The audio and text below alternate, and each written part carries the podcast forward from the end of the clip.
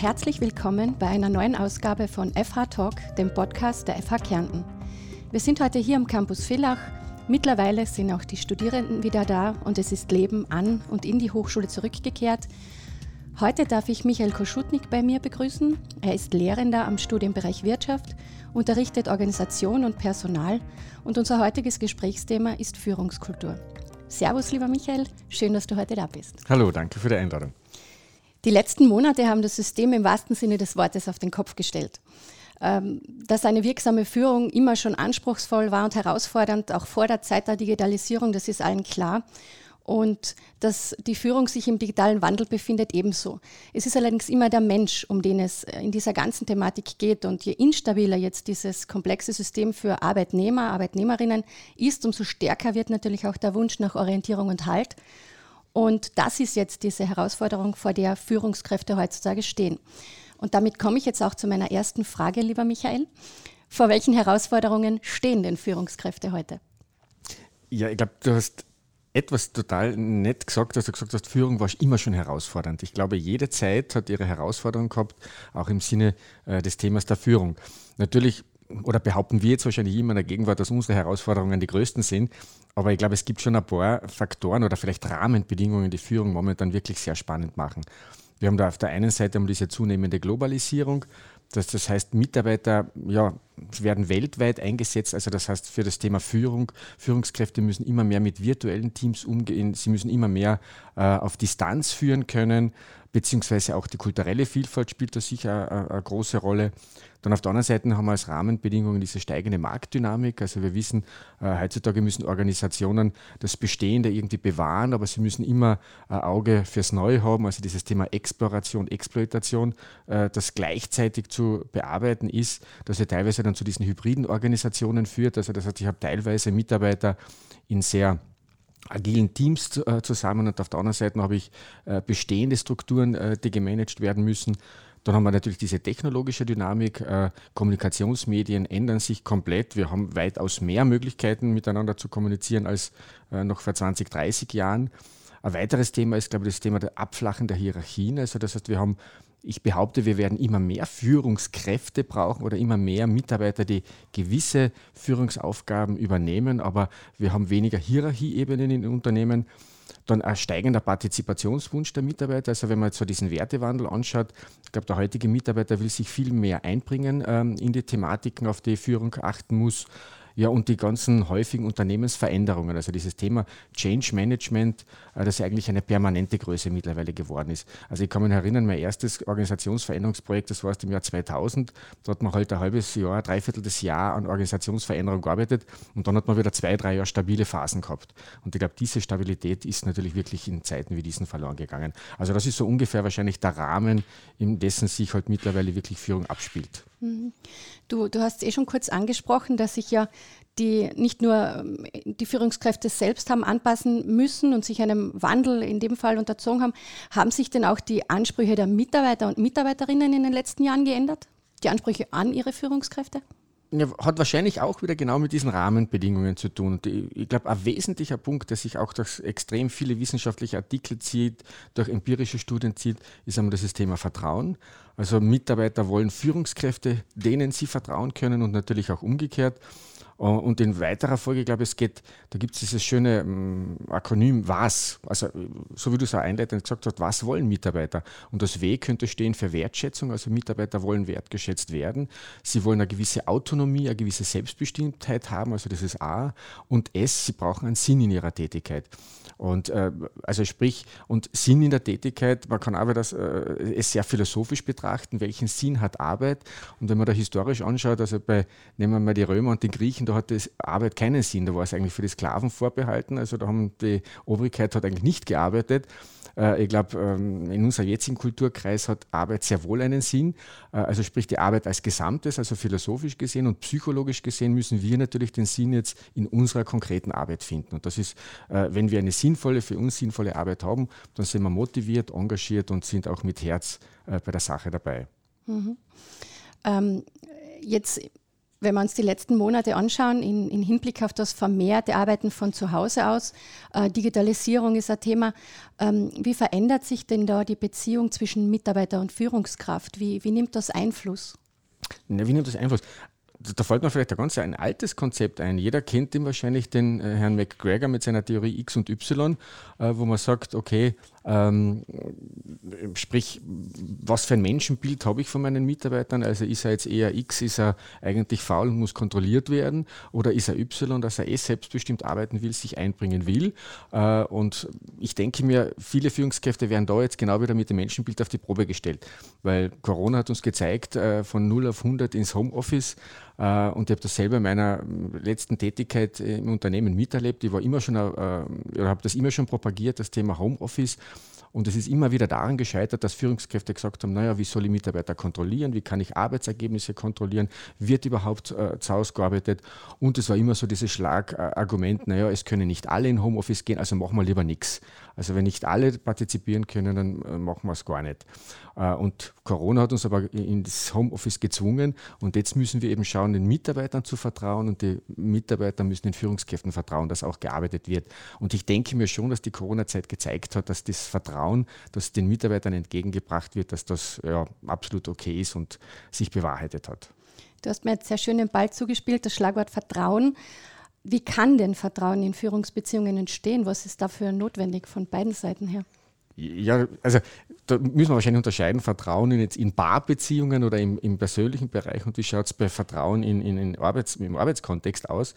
Ähm, und ich denke mir, Vertrauensbildung ist ein komplizierter Prozess, der geht nicht von heute auf morgen. Und der Binsenweisheit sagt aber auf der anderen Seite, das Vertrauen baut sich mühsam auf, aber zerstört ist es natürlich relativ schnell. Äh, und es gibt da vielleicht ein Modell, äh, das das Ganze recht schön erklärt. Das ist äh, das Modell der diadischen Vertrauenswürdigkeit äh, nennt sich das. Und es geht gar nicht so sehr um dieses absolute Vertrauen jetzt einmal, sondern es geht darum, wie vertrauenswürdig ist jetzt eigentlich eine Führungskraft oder, oder der Mitarbeiter. Also wie nehme ich Vertrauenswürdigkeit wahr? Und da gibt es eigentlich drei Bereiche. Das eine ist einmal spannenderweise die Kompetenz. Also das heißt, wir vertrauen jemandem eher, wenn wir ihn als kompetent wahrnehmen, wenn wir sagen, okay, er kann, kann sein Arbeitsumfeld erfüllen, äh, er kennt sich aus bei dem, was er tut. Dann geht es um dieses wahrgenommene Wohlwollen, also sprich, äh, traue ich meiner Führungskraft zu, dass sie sich wirklich gut mit mir meint, also dass sie mich unterstützen will, dass sie mich fördern will. Und das, der letzte Punkt ist das, die wahrgenommene Integrität, also hält er oder sie, was er oder sie verspricht, also äh, folgen den Worten auch Taten, äh, also dieses Thema der Integrität.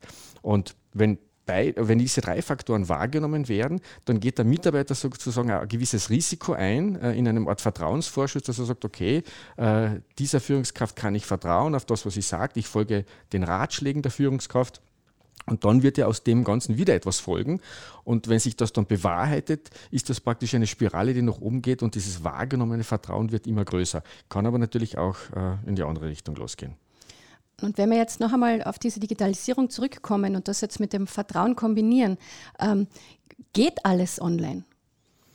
Wie kann man jetzt zum Beispiel Motivationsgespräche machen, heikle Themen ansprechen, wenn sich jetzt Mitarbeiter und Führungskraft selten oder, oder zum Teil vielleicht gar nicht mehr sehen?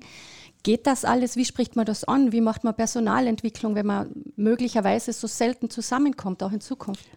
Ich denke mir, nein, es geht nicht alles online. Also das, das, heißt, ich bin auch jetzt wieder froh, wenn man an die FH äh, schaut, dass wir Online-Lehre äh, und, und, und äh, Präsenzlehre kombinieren und ich denke mir, so soll es auch also im Büroalltag sein. Ich denke mir, die, die Anzahl der Gespräche mit Mitarbeitern, Führungskraft müssen sich einfach erhöhen. Also dieses Konzept dieses jährlichen Mitarbeitergespräches, ich glaube, das überholt sich mittlerweile selber, weil ich kann nicht ein Jahr lang wieder warten, bis ich mit meiner Führungskraft rede. Also diese Zyklen werden aus meiner Sicht weitaus äh, kurzfristiger werden.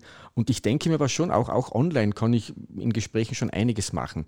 Äh, ich glaube, das Problem ist eher, dass Führungskräfte oft ein Problem haben mit diesem virtuellen Führen. Also sprich, ich, Mitarbeiter ist jetzt nicht da, ich treffe ihn nicht in der Kaffeeküche, ich treffe ihn mit dem Büro, aber dann muss ich halt auch öfters anrufen. Und ich denke mal, da kann es auch wieder gewisse Spielregeln geben. Äh, dieses Thema der Verfügbarkeit, also ich glaube, es braucht immer gewisse Spielregeln im Vorfeld, die man sich ausmacht. Weil was heißt es, wenn jetzt äh, Mitarbeiter ist im Homeoffice um 15 Uhr rufe ich an und er hebt nicht ab? So vertraue ich jetzt darauf, dass der nur gerade irgendeine Pause macht, was macht er oder, oder was macht er nicht? Ähm, also Spielregeln ausmachen, den Kontakt halten. Äh, ein gutes Beispiel an der FH haben wir es im, im, im, im Shutdown auch so gehabt, dass wir so virtuelle äh, Afterwork-Meetings gemacht haben, wo wir uns halt mit einem Gläschen zugeprostet haben. Also auch das, was man sonst in einer Kaffeeküche macht, kann ich auch virtuell machen. Es, ist, es, es hilft einem vielleicht über diese Phase. Aber wesentlich wäre schon, dass natürlich Kommunikation auch wieder face-to-face -face passiert. Mhm, mhm. Das, was du jetzt angesprochen hast, das hat auch sehr viel mit äh, Unternehmenskultur zu tun.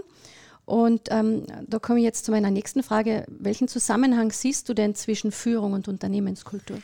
Ja, Kultur, also der Kulturbegriff ist ja, ist ja sehr, sehr weit äh, gefasst im Prinzip. Äh, der Kultur ist sozusagen die DNA des Unternehmens. Also alles, was sich irgendwie abspielt, kann aggregiert werden zu diesem Thema Unternehmenskultur. Ich habe in einem Artikel einen schönen Satz gelesen, da steht drinnen, die Kultur ist die Währung der neuen Arbeitswelt. Sie zieht Fachkräfte an, stößt sie ab, sie treibt Innovationen an und verhindert sie.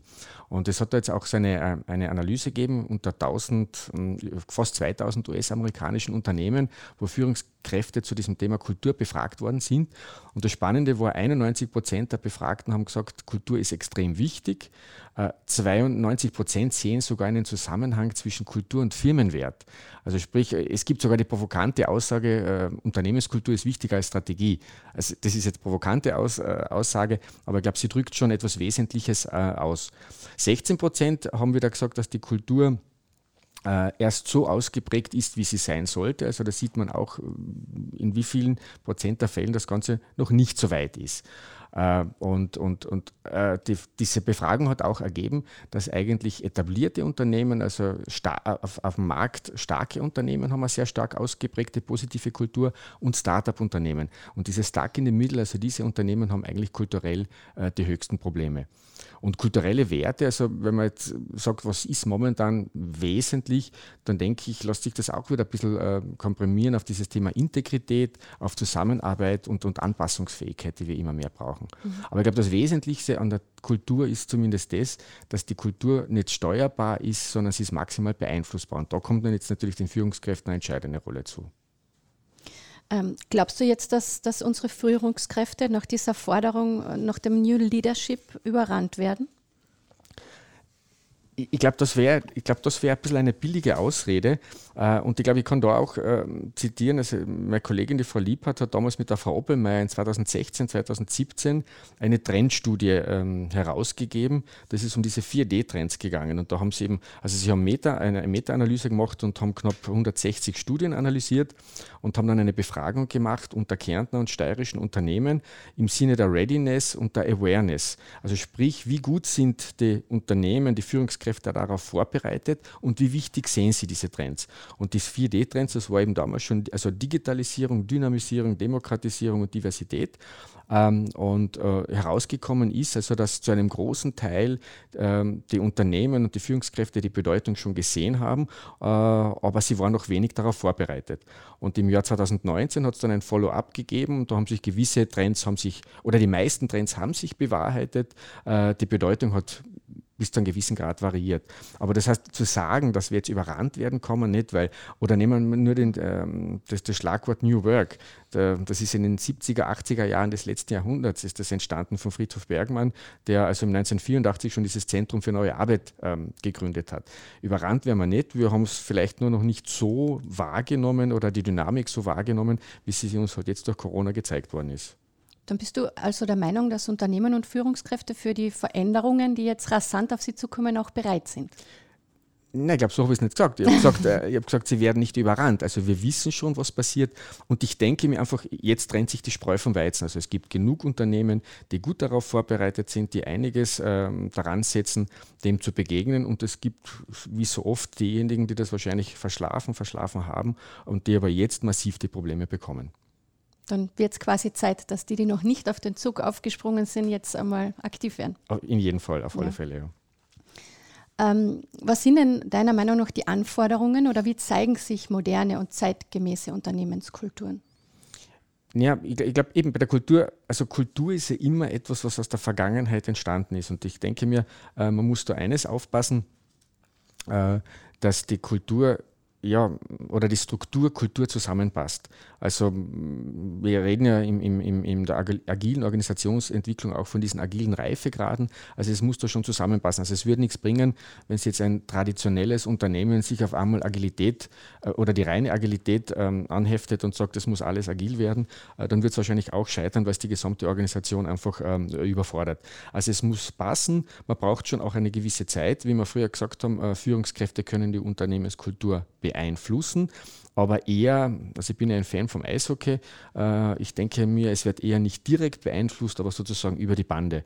Also sprich, welche Strukturen, welche Rahmenbedingungen kann ich ändern, dass die Kultur letztendlich in die gewünschte äh, Richtung dann geht. Und die gewünschte Richtung wäre aus meiner Sicht eben dieses Integrität, äh, dieses Autonomie und schon auch dieses Thema der Agilität, also der Veränderungsbereitschaft, der Flexibilität, der Wandlungsfähigkeit. Dann wagen wir doch einmal einen Blick in die Zukunft, Michael. Ähm, was nehmen Führungskräfte denn am besten mit in die Zukunft und welche Tipps kannst du hier weitergeben aus deiner Erfahrung, aus deiner Fachexpertise? Du unterrichtest das ja auch bei uns an der Fachhochschule. Also ich denke mir, eine Entwicklung, die ich ganz stark beobachte oder bemerke, ist, ähm, dass die Distanz zwischen Führungskraft und Mitarbeiter immer geringer wird. Vielleicht nur ein plakatives Beispiel. Bin schon einige Jahre im Geschäft, aber so ungefähr vor 15 Jahren äh, kann ich mich erinnern an eine Führungskraft, die ich hatte. Da ist die Führungskraft, die ist aus ihrem Büro nie rausgegangen. Äh, wenn die Führungskraft äh, die Mitarbeiter irgendwo in einem anderen Büro gesehen hätte, das war wie ein Art Weltwunder. Und die Führungskraft hat mehr oder weniger ihre ähm, oder also seine Führungskräfte selber wieder immer ins Büro geholt zu gewissen Terminen und du bist dann im Büro gesessen und hast Rede und Antwort stehen können also als extrem drastisches Beispiel. Und mittlerweile, glaube ich, geht es, dass die Distanz äh, weitaus geringer geworden ist. Deswegen auch früher meine Anmerkung, dass äh, Hierarchien sich verflachen, weil wir nicht mehr so viele Hierarchiestufen brauchen, weil Mitarbeiter ja selber autonom arbeiten wollen äh, und selber äh, ja, gestalten wollen. Und vielleicht lass mich nur noch etwas sagen, äh, auch wieder eine ganz interessante Studie, äh, wenn man oft sagt, Mitarbeiter sind unzufrieden, es sind aber Führungskräfte selber momentan ja auch teilweise sehr unzufrieden. Da hat es auch wieder eine Studie gegeben, da wurden im deutschsprachigen Raum 1000 Führungskräfte befragt und hochaggregiert ist herausgekommen, dass 30 Prozent der Führungskräfte selber starke Führungszweifel haben. Und dann war aber auch wieder das Spannende, dann hat man das halt geschaut von den Generationen her oder von, ähm, vom Alter der Führungskräfte her und herausgekommen ist, dass praktisch ähm, je jünger die Führungskräfte waren, desto höher waren die Zweifel. Jetzt hat man versucht, na, wie kann man das erklären? Ein Erklärungsansatz wäre natürlich, dass man sagt, okay, die sind noch nicht so reif, nicht so, noch nicht so lange in ihrer Führungsperson und äh, in, in ihrer Position und haben deswegen die Führungszweifel. Das wäre ein Ansatz gewesen. Äh, ein bisschen der Selektionseffekt, dass, dass praktisch natürlich Führungskräfte, wenn sie zu Beginn ihre Zweifel haben, nicht so gut sind, ausgemustert, aussortiert werden äh, und eher nur die Älteren übrig bleiben. Und der andere ganz spannendes Thema, aber eher dann dieses Generationenthema, dass wir merken, dass die Generation YZ äh, Führung nicht mehr so entscheidend und so wichtig sieht. Also auch äh, die Führungsposition anzustreben, ist der jüngeren Generation nicht mehr so wichtig, wie es vorher war. Und ich glaube, die haben gar nicht mehr so mehr Selbstzweifel an sich, sondern sie zweifeln eher an der gesamten Rolle der Führung. Und da glaube ich einfach, dass das ganze Thema Führung und Führungsrolle einfach neu überdacht werden muss. Du hast gerade angesprochen, die Generation Z braucht dann also eine andere Art der Führung. Die Generation Z braucht definitiv eine andere Art der Führung. Also das sind junge, kreative, engagierte Leute, die sich einbringen wollen äh, und die ja von sich aus motiviert sind. Und ich glaube, da kann man vielleicht aus dieser äh, positiven Psychologie auch einiges lernen. Ähm, positive Psychologie ist ja ein Feld, wo es ganz stark darum geht, auf Stärken aufzubauen. Also wir sind ja teilweise viel zu defizitorientiert. Also wir versuchen immer, irgendein Manko aufzuzeigen, eine Ist-Situation aufzuzeigen, ein Manko zu definieren und das dann zu lösen. Und ich denke mir, auf diesen Stärken äh, der Mitarbeiter aufzubauen, das ist eigentlich äh, der Weg ja, in, in die Zukunft. Äh, und gedacht auf Führungskräfte gibt es eben auch dieses Schlagwort, dieses, das nennt sich Servant Leadership oder dienende Führung. Also sehr können Führungskräfte damit wahrscheinlich jetzt relativ wenig anfangen, äh, aber eigentlich zu sagen, dass ich als Führungskraft dazu da bin, meinen Mitarbeitern einen Boden zu ebnen, dass sie sich einbringen können, äh, dass sie arbeiten können, sie, dass sie die Rahmenbedingungen finden, unter denen sie sich sozusagen wirklich verwirklichen können. Und das ist eigentlich die Aufgabe, also die Führungskraft als Dienstleister. Dann vielleicht einen ganz kurzen auch Abschlusssatz. Wie geht der Führungskraft jetzt um mit diesen jungen neuen Mitarbeitern? ja, äh, die Führungskraft, also ja, gibt es auch wieder ein schönes Akronym, das nennt sich Firms Design. Da geht es wieder eben Flow-Erlebnisse ermöglichen. Also dieses, das kennen wir vielleicht alle, wenn wir in einer Aufgabe so vertieft sind, da, dass Zeit und Raum vergeht. Äh, also ist, dass, dass ich die Leute einfach praktisch mehr oder weniger arbeiten lasse, äh, dass ich sie, das I ist für Involvement, dass ich sie also in, ja, involviere in die Themen, äh, dass ich als Führungskraft für gute Beziehungen, also Relations, äh, sorge, wo sie sich austauschen können, also dass ich Netzwerke anbiete, wo sich die Mitarbeiter gegenseitig austauschen können. Dann geht es wieder um dieses Meaning, also wieder diesen äh, Sinn, den die Mitarbeiter brauchen und eben schon gesagt, dieses Aufbauen auf, auf den Stärken der Mitarbeiter, also wirklich, dass ich meine Mitarbeiter kennenlerne äh, und sie entsprechend ihrer Stärke einfach richtig einsetze. Und wenn jetzt die nächste Frage wäre, was, welchen Tipp gibst du dann? Welchen Tipp? Mit? Ja, und da gibt es, glaube ich, auch wieder dieses Schlagwort, das nennt sich Shared Leadership. Also ich denke mir, dass wir zukünftig die Führungsrolle auf mehr Personen aufteilen werden. Also jeder kann irgendetwas besonders gut in der Organisation und Führungsrollen, Führungstätigkeiten können sich durchaus auf, auf mehr Personen aufteilen. Also dieses Shared Leadership Konzept ist, glaube ich, etwas ganz etwas Wesentliches. Ja, danke. Die Zeit vergeht wie im Flug viel zu schnell. Ich bedanke mich für deine Zeit. Ich bedanke mich dafür, dass du deine Expertise und dein, deine Sichtweisen und deine Tipps mit uns geteilt hast. Danke, dass du da warst, lieber Michael. Danke nochmal für die Einladung.